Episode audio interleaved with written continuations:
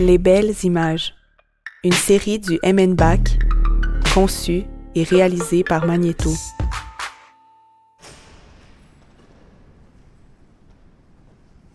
Texte et lecture de Nicole Brossard.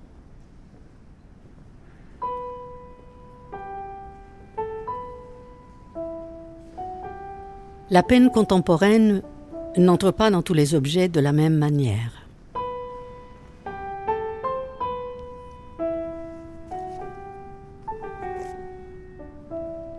J'aime les musées. Je m'y suis toujours bien senti à cause du silence, de l'espace et des œuvres. Quand j'entre au musée, je sors de moi, comme on sort d'un siècle, de sa ville et du quotidien.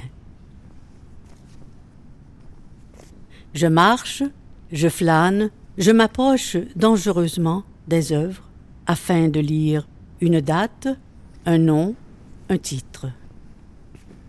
À vrai dire, les titres n'ont jamais le temps de s'imprégner en moi.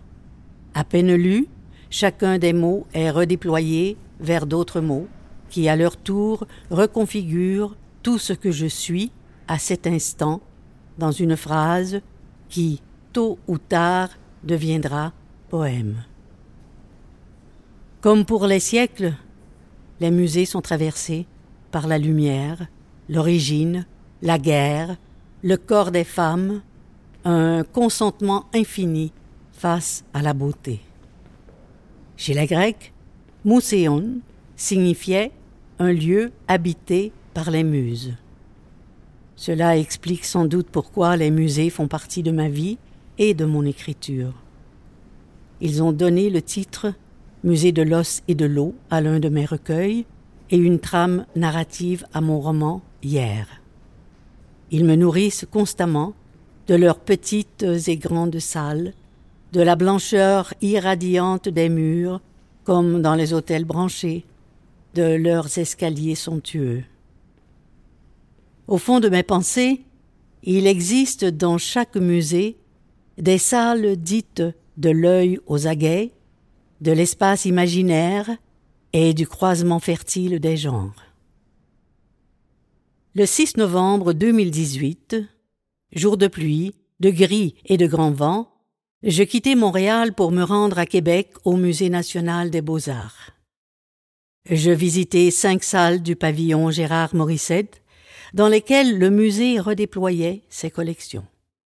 Chacune des salles avait pour thème un verbe qui veillait au croisement harmonieux ou didactique des objets, des paysages, des portraits et des courtes narrations bibliques, historiques ou érotiques disséminées dans la vie de tout un peuple.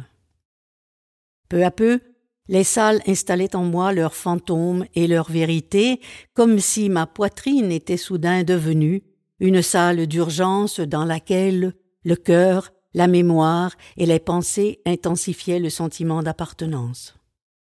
Pour la première fois de ma vie, j'avais l'impression que chaque œuvre m'appartenait, qu'elle faisait partie de ma vie intime, de ces décors de la petite enfance et de l'adolescence.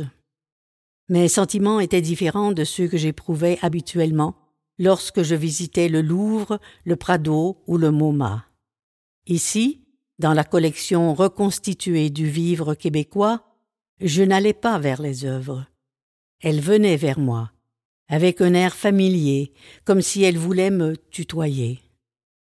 Je départageais pourtant les objets conservés des œuvres exposées.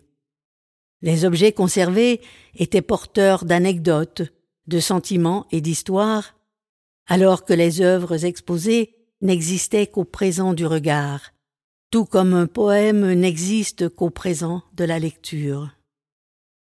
Jusqu'à aujourd'hui, Seules les œuvres exposées, tout particulièrement celles de l'art abstrait, avaient été pour moi une source d'inspiration, car elles étaient par définition ouvertes et potentiellement ludiques, alors que l'artefact était témoin d'obligations, de croyances, de ferveur esthétique, un point fermé dont je ne pouvais faire un usage créateur qu'en le déplaçant dans un ailleurs qui me le rendait alors énigmatique. De là, je pouvais renouveler ma présence au milieu des peurs, de la révolte et des enthousiasmes qui avaient traversé la matière, le bois, le cuivre, la porcelaine, l'or et l'argent du Québec. Grâce à l'énigme, le musée n'était plus sage comme une image. Il s'offrait comme un intérieur délirant du désir. Ce jour-là, il fit nuit très tôt. Je rentrai à Montréal avec une seule question que je me répétais tout au long du parcours. Comment les objets migrent-ils du réel à l'imaginaire, de manière à ce que chaque génération se renouvelle dans l'envers du temps?